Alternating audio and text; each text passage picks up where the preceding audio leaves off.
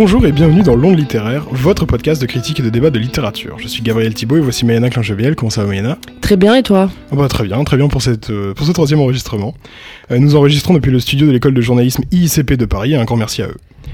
Dans ce troisième épisode, nous voyagerons au cœur des intimités féminines avec deux histoires de sororité adolescente. Nous nous intéresserons à la construction d'une relation sororale, leur complicité comme les inégalités. Et pour ce faire, nous nous pencherons sur deux livres respectivement sortis en octobre 2020 et janvier 2021, Les Inséparables de Simone de Beauvoir, publié chez Lerne, et Sœur de Daisy Johnson, publié chez Stock.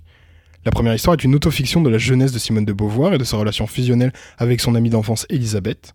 La seconde raconte les péripéties mouvementées de deux sœurs britanniques contraintes de quitter leur lycée après un étrange événement. Alors, comment retranscrire la proximité entre deux adolescentes au travers de deux époques et pays différents? Comment mettre à nu des rapports conflictuels comme très solidaires qui les lient Nous le verrons ensemble dans ce nouvel épisode de Long littéraire. Et nous allons commencer avec Les Inséparables de Simone de Beauvoir. Mayana, est-ce que tu peux nous présenter l'ouvrage? Tout à fait. Les Inséparables racontent une histoire qui est inspirée de faits réels. Sylvie et André, les personnages principaux, sont en réalité Simone de Beauvoir et son amie Elisabeth Lacoin, dite Zaza. Dans l'œuvre, Sylvie se prend d'une amitié passionnée pour André, une petite fille qui suit le même cours qu'elle au collège, c'est le nom de leur école primaire à Paris. Leur amitié grandit en même temps qu'elle et l'action de ce court roman se déroule lors de l'adolescence des deux jeunes femmes. Elles découvrent alors le monde des sentiments, mais aussi des questionnements vis-à-vis des adultes, de la société et de la religion. Ce livre est un court roman qu'on pourrait qualifier d'autobiographique et surtout c'est un inédit de Simone de Beauvoir. Il est sorti le 7 octobre 2020 mais a été rédigé en 1954. Si le roman n'est pas publié, il l'aidera tout de même dans la rédaction de ses mémoires d'une jeune fille rangée parue en 1958. Dans ses mémoires, elle raconte de manière directe, sans passer par l'artifice littéraire, son enfance, sa jeunesse, et bien sûr, elle nous parle de Zaza, son amie morte à 22 ans, et dont l'absence trop présente la suivra toute sa vie. Ce roman, donc moi, je suis une fervente admiratrice de Simone de Beauvoir, romancière. Ce qui m'a intéressé dans ce livre, c'est le processus littéraire qui cherche à, ressusciter quelqu'un. Simone de Beauvoir ouvre son ouvrage par une dédicace à Zaza où elle dit Si j'ai les larmes aux yeux ce soir, est-ce parce que vous êtes morte ou bien parce que moi je vis? Je devrais vous dédier cette histoire, mais je sais que vous n'êtes nulle part et c'est par artifice littéraire que je vous parle ici. J'ai trouvé cette phrase assez forte et assez révélatrice de ce que le roman m'a inspiré. En fait, je pense que ce n'est pas pour rien si Simone de Beauvoir n'a pas voulu publier ce livre en 1954 et ce n'est pas seulement d'un point de vue purement littéraire. Je pense qu'elle a d'abord écrit ce roman pour elle. Euh, je m'explique.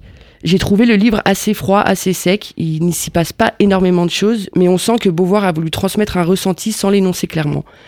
Elle a voulu faire sentir plutôt que dire. Des choses lui apparaissent importantes, pour nous moins, et inversement, il y a des choses qu'on aimerait voir euh, développer. Je ne sais pas ce que tu en penses, et on passe à côté. C'est une première partie de ce que je pourrais dire sur ce livre. Je ne sais pas ce que tu en as pensé. Eh bien, comme tu es très fan de Simone de Beauvoir, euh, j'en attendais beaucoup parce que je me disais aussi que ça allait être euh, quelque chose d'assez formidable. Et effectivement, j'ai pas été euh, déçu. Mais ce qui m'a plu, c'est le coup de foudre formidable qui lie ces jeunes filles. D'ailleurs, c'est un peu ce que, que tu as abordé. Il y a vraiment une, une proximité très tangible entre, entre les deux qui se construit sur l'admiration de Simone de Beauvoir pour André Elisabeth.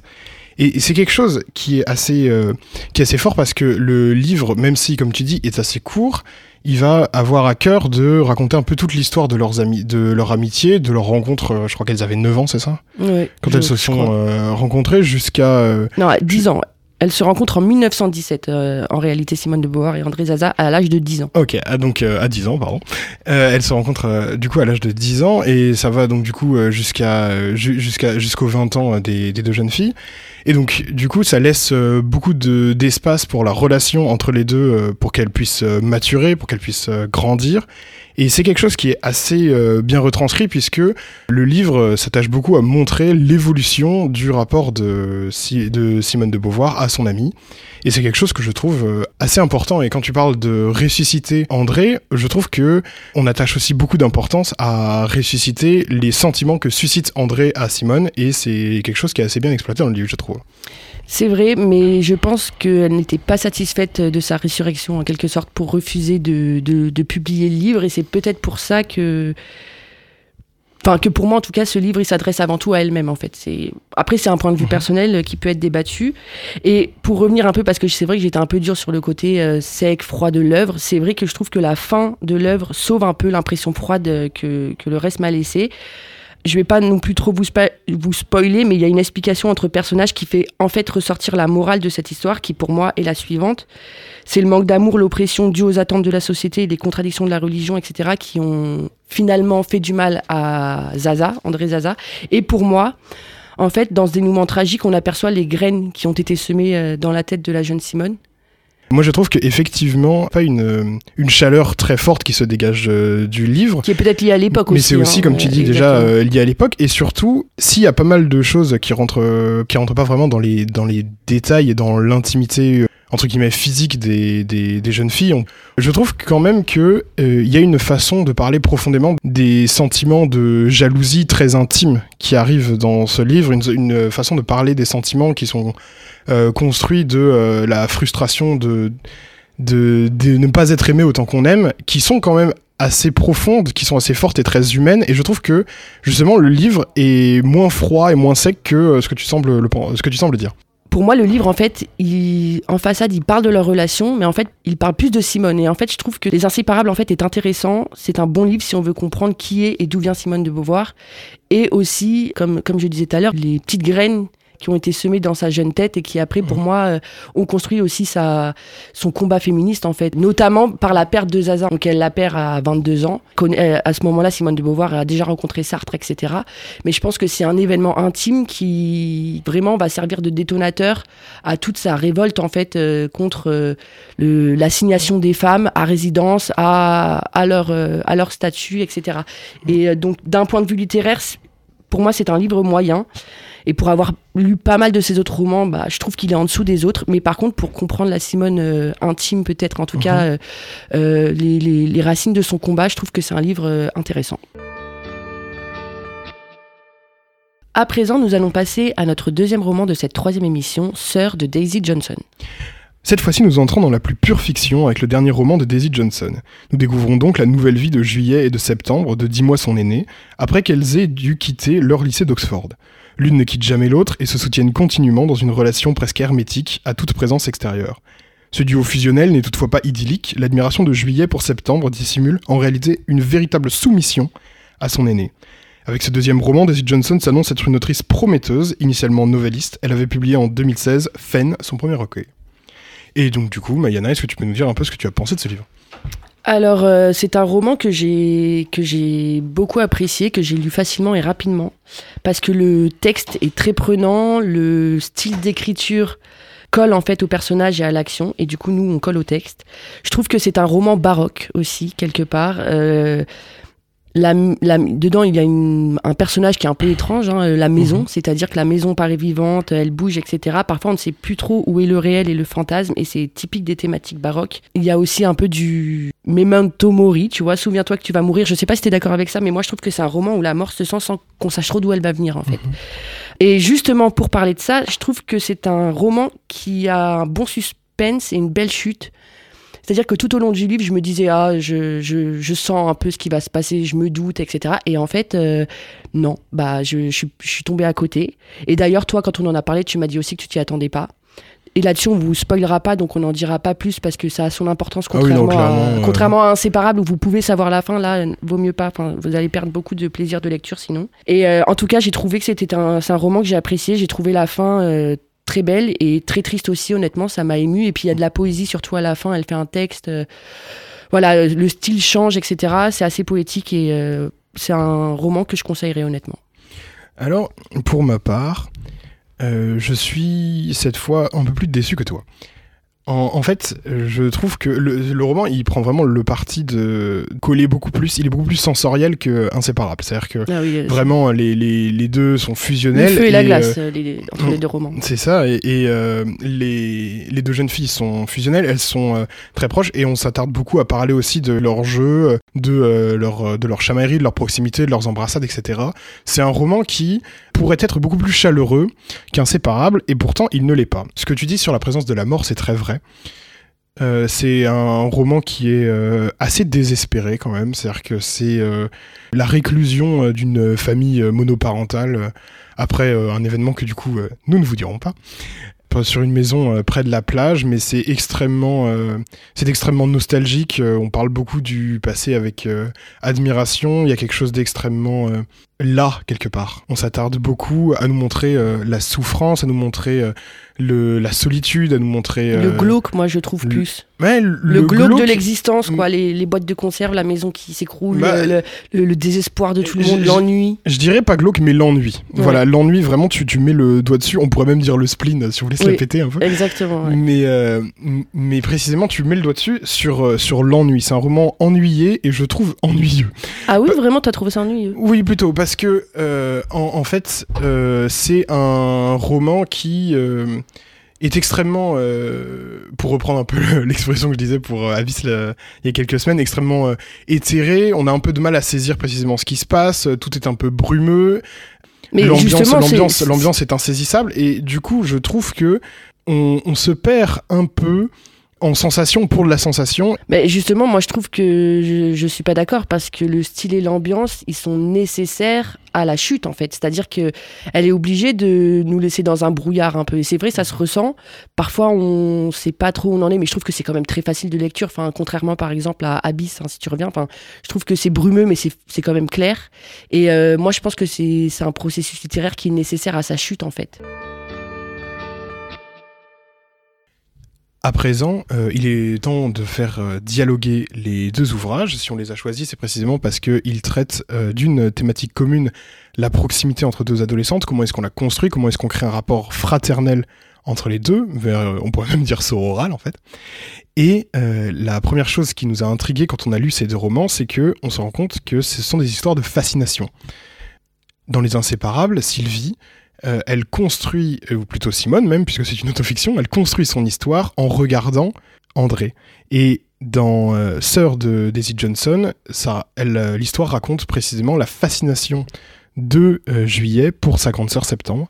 Et c'est quelque chose d'assez intéressant de construire la proximité entre deux êtres sur une base de fascination. Ça crée une dynamique de regard un peu ambivalente. Je sais pas ce que toi tu en as ce que tu en as pensé.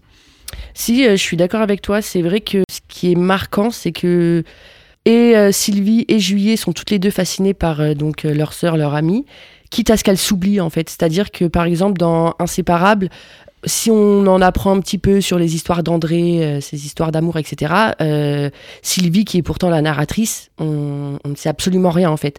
Elle est constamment fixée sur André, qu'est-ce qu'André ressent, qu'est-ce qu'André pense, qu'est-ce qu'André, est-ce qu'André est heureuse, etc. Et en fait, elle, elle s'oublie totalement. Et elle arrive même à faire passer le bonheur d'André avant le sien, quelque part, parce que euh, elle se plie à ses désirs à elle, tout en n'explicitant même pas les, Mhm. les siens propres, en fait. Et c'est vrai que ça, dans une relation d'amitié, ça peut paraître étrange.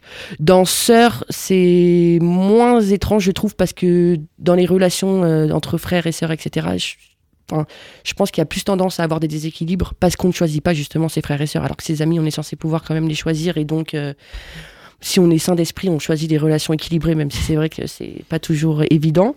Euh, mais c'est vrai que c'est un thème commun euh, aux deux œuvres et ça, en fait, ça fait découler d'autres débats, d'autres thématiques. En fait, si les relations n'étaient pas déséquilibrées, il n'y aurait pas d'histoire quelque part. C'est vrai, et moi j'aimerais rebondir vraiment sur, ce que tu dis, que je trouve tout à fait juste, sur le fait que les personnages s'oublient. Les sœurs, que nous ne spoilerons pas, euh, racontent quand même une, une vraie euh, soumission du soi pour l'autre. C'est-à-dire que les, les deux sœurs, clairement, euh, Septembre, c'est le guide le, le duo, lui donne, ses, lui donne ses directions, lui donne ses... Comment dire? Même leurs envies, leurs jeux, le- leurs, le- délires, leurs envies, leurs jeux. En fait, quelque part, tout est sous l'influence de l'une. Et pour les inséparables, comme tu dis, il y a la différence euh, du fait qu'elles ne vivent pas dans la même cellule euh, familiale, elles sont, plus séparées, mais euh, il y a toujours, dans les deux romans, une façon de se définir par le fait qu'on court après l'autre. Et ça, je trouve que pour raconter des histoires de, forte proximité adolescente, c'est quelque chose d'extrêmement pessimiste. Tout à fait, non, c'est vrai. C'est. Mais du coup, ça en arrive justement à la deuxième thématique euh, Mhm. qu'on voulait aborder dans ce débat, et en fait qui est vraiment liée à la première, c'est le fait de ne pas être aimé autant qu'on aime. Et c'est vrai que c'est- c'est un, un point qui est commun aux deux romans. Mais alors après, ça ne veut. En fait, c'est- je trouve que c'est pas très bien formulé parce que dans le sens, c'est pas qu'elles Oui. n'aiment pas autant qu'on aime, c'est qu'elles aiment différemment en fait.